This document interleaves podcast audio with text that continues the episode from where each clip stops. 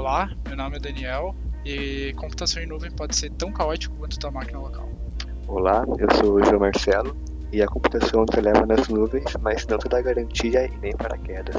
Hoje a gente vai analisar um artigo relacionado à aplicação de algoritmo é, provisionado em nuvem, basicamente, é, que é nada mais nada menos do que um algoritmo que é capaz de, uh, capaz de, de prever o que uma máquina em nuvem precisa necessariamente. Então hoje existe uma grande dificuldade em relação a, a dinamismo de máquinas em nuvem, porque hoje a gente basicamente não tem uma tratativa muito excelente ou não tem um resultado muito bom para toda vez que precisar de processamento a mais de uma máquina em nuvem.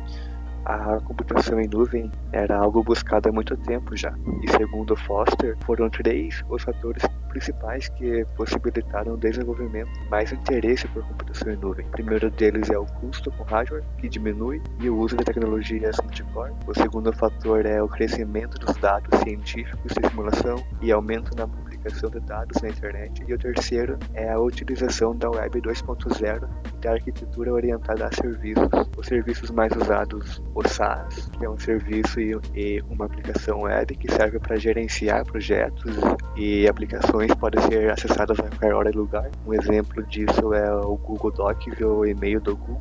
Outro serviço é o PaaS, que serve para desenvolver aplicações e hospedagens nas nuvens, que são APIs para programação e frameworks.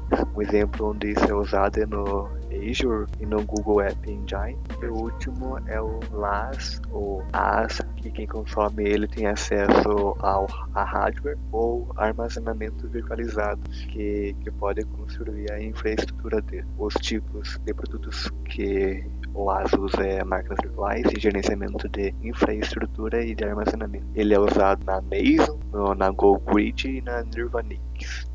Isso, então o João ele citou alguns casos é, relacionados à nuvem, que basicamente são aplicações que servem um, um tipo específico de nuvem, basicamente. Então a nuvem é nada mais nada menos que uma aplicação sendo servida, servida em um servidor, um servidor de alta capacidade, um servidor que pode ser gerenciado facilmente e tudo mais, uh, com todos esse, esse, esses gerenciamentos aí com uma boa prática e tal. Uh, como a gente pode notar aqui com o exemplo da Amazon, que ele utiliza o serviço de ASA e RAS, uh, como a questão do, do que foi citada, enfim, que a gente tem aplicações hoje uh, bem, bem, bem famosas, como a questão do Azure, ou a gente pode citar algumas aplicações da IBM também, uh, a questão do SaaS ali que, eu, que, eu, que o Sr. Marcelo falou em, em relação a, a, aplicações que hoje muita gente usa, como o Drive, Dropbox, enfim, que são aplicações que servem em nuvem, que servem uma nuvem, seja uma nuvem para armazenamento, híbrido ou alguma coisa do tipo. Uh, bom, então, uh, ah, para a gente trazer mais a questão em relação à predição, uh, ou seja, a aplicação toda que foi feito em relação a esse artigo, então a gente tem que citar a questão que ele foi, que ele utilizou nada mais nada menos do que uma inteligência artificial, é, através de redes neurais, ela pode suprir a necessidade de um servidor em nuvem. ela faz um processo de adaptabilidade ou um processo de supervisão, que basicamente ele, ele traz alguns atributos de, de QoS que é nada mais nada menos do que a qualidade de serviço, que ele traz esses atributos, então, que tem a ver com a adaptabilidade do servidor, a supervisão, a predição, granularidade, uh, que então são esses atributos aí que ele utiliza em questão do, desse, desse QoS para entregar esse, essa qualidade desse serviço, basicamente.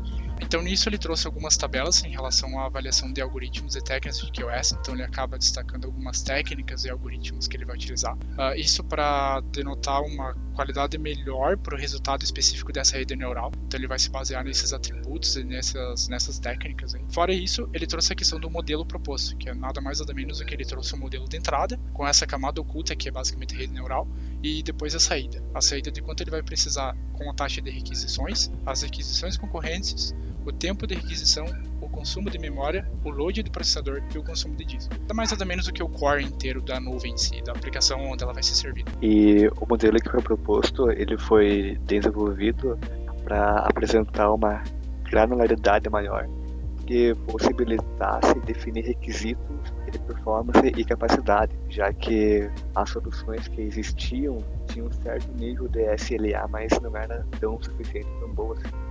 Então, o projeto foi mais para aumentar a performance e a capacidade. Uh, que, é, que é essa questão que o João trouxe do SLA, que nada mais nada menos do que, uh, de acordo com o que existe, o que, o que, o que um determinado usuário contratou, que o determinado supervisor dessa, desse sistema em todo de nuvem ele contratou, então é isso que define o SLA. Então, basicamente, vai ser o quanto ele vai poder gastar, o quanto ele vai poder utilizar. Uh, e nisso, então, uh, ele vai ter essa camada oculta, que ele vai fazer todo esse cálculo em relação à rede neural, e nisso ele vai trazer essa saída, que vai ser a relação em quantidade de núcleos que ele vai precisar, a quantidade de memória, o disco e o SLA em si, que vai ser basicamente um valor booleano que vai dizer, ah, ele, ele, ele conseguiu fazer isso, ou ele não conseguiu fazer isso com o que o, o cliente contratou. É, ele vai trazer esses, esses resultados aí. E a grande chave é não só a questão do, do quanto ele vai precisar ser dimensionado a mais, que é esse o resultado que ele espera dessa rede neural, uh, mas também a questão do SLA. Essa solução ela vai buscar, vai ser prever o comportamento do sistema das nuvens e prever uma nova configuração para atender essa mudança. Por isso que foi usado inteligência neural artificial para isso. Perfeito, exatamente. Que hoje esse processo é feito através de métricas, onde você tem uma query específica que ela vai, vai, vai pegar todo o quanto você gasta. Hoje esse processo de dimensionamento ele é feito manualmente. Claro, existe processo processos automatizados, uma questão de load balancer e tudo mais. O auto-scaling é um processo que vai se auto-escalonar, mas esse processo é feito bem manualmente, mas nesse caso é uma rede neural que vai fazer isso automaticamente e vai ter um resultado excelente de acordo com o que ele precisa. Uh, perfeito, então ele utilizou para amostragem desses testes um processador de um núcleo de 1.1 GHz e também 2, uh, 256 de MB de RAM e também o armazenamento de 8 GB. Então uma máquina uh, aí para ele fazer esses testes aí para para não ter uma amostragem muito grande também de requisições e tudo mais. Uh, ele serviu um serviço em Apache uh, com a linguagem PHP, então uh, quem serviu a Apache em si, então ele pegava a taxa de requisição, consumo de memória e tudo mais, e pegava todo o load. Isso ele utilizou uma biblioteca do próprio Apache, que é o Apache Benchmark ou AB. Então ele fez essa análise com esse cara aí. Uh, e basicamente uma análise do, do consumo do, do processador, uh, o consumo de disco, a taxa de requisição, quanto tempo ele levava cada requisição em segundos, enfim. Uh, e nisso ele trazia, ele fez esses severos testes, então foi uma quantidade bem legal de testes. Então ele fez ali nas casas de 39 mil testes, uh, 36.976 para ser mais exato. Ele conseguiu um aprendizado médio aí de, de 0.00194. Com isso, ele trouxe esses casos de testes que ele fez, então os casos de testes em cada um dos atributos que ele ia pegar no final, que é quanto de memória ele precisava, quanto de núcleo ele precisava, o SLA. Então, todos os cenários ele conseguiu, não esperado exatamente, mas ele conseguiu atingir o SLA, então ele conseguiu verificar que a máquina precisava aumentar a capacidade dela, então precisava dimensionar ela, tanto em, em memória, em núcleos e armazenamento. Então, ele, ele conseguiu prever isso, porém, de acordo com o esperado de fato, que é o processo aí que é feito é, através da benchmark e tal, ele que é o processo mais manual, que enfim, que a gente tem essa amostragem que é a amostragem real que deveria ser e uma amostragem uh, que é supervisionada supervisionado por essa máquina, que é a amostragem dessa rede neural. Então, de acordo com isso, teve uma diferença uh, do valor em si, mas ele teve uh, ele teve um resultado uh, esperado em relação a SLA, mas foi teve uma diferença do esperado em si que não, não, acaba não sendo acaba não sendo uh, um, desse provisionamento dinâmico de recurso em nuvem.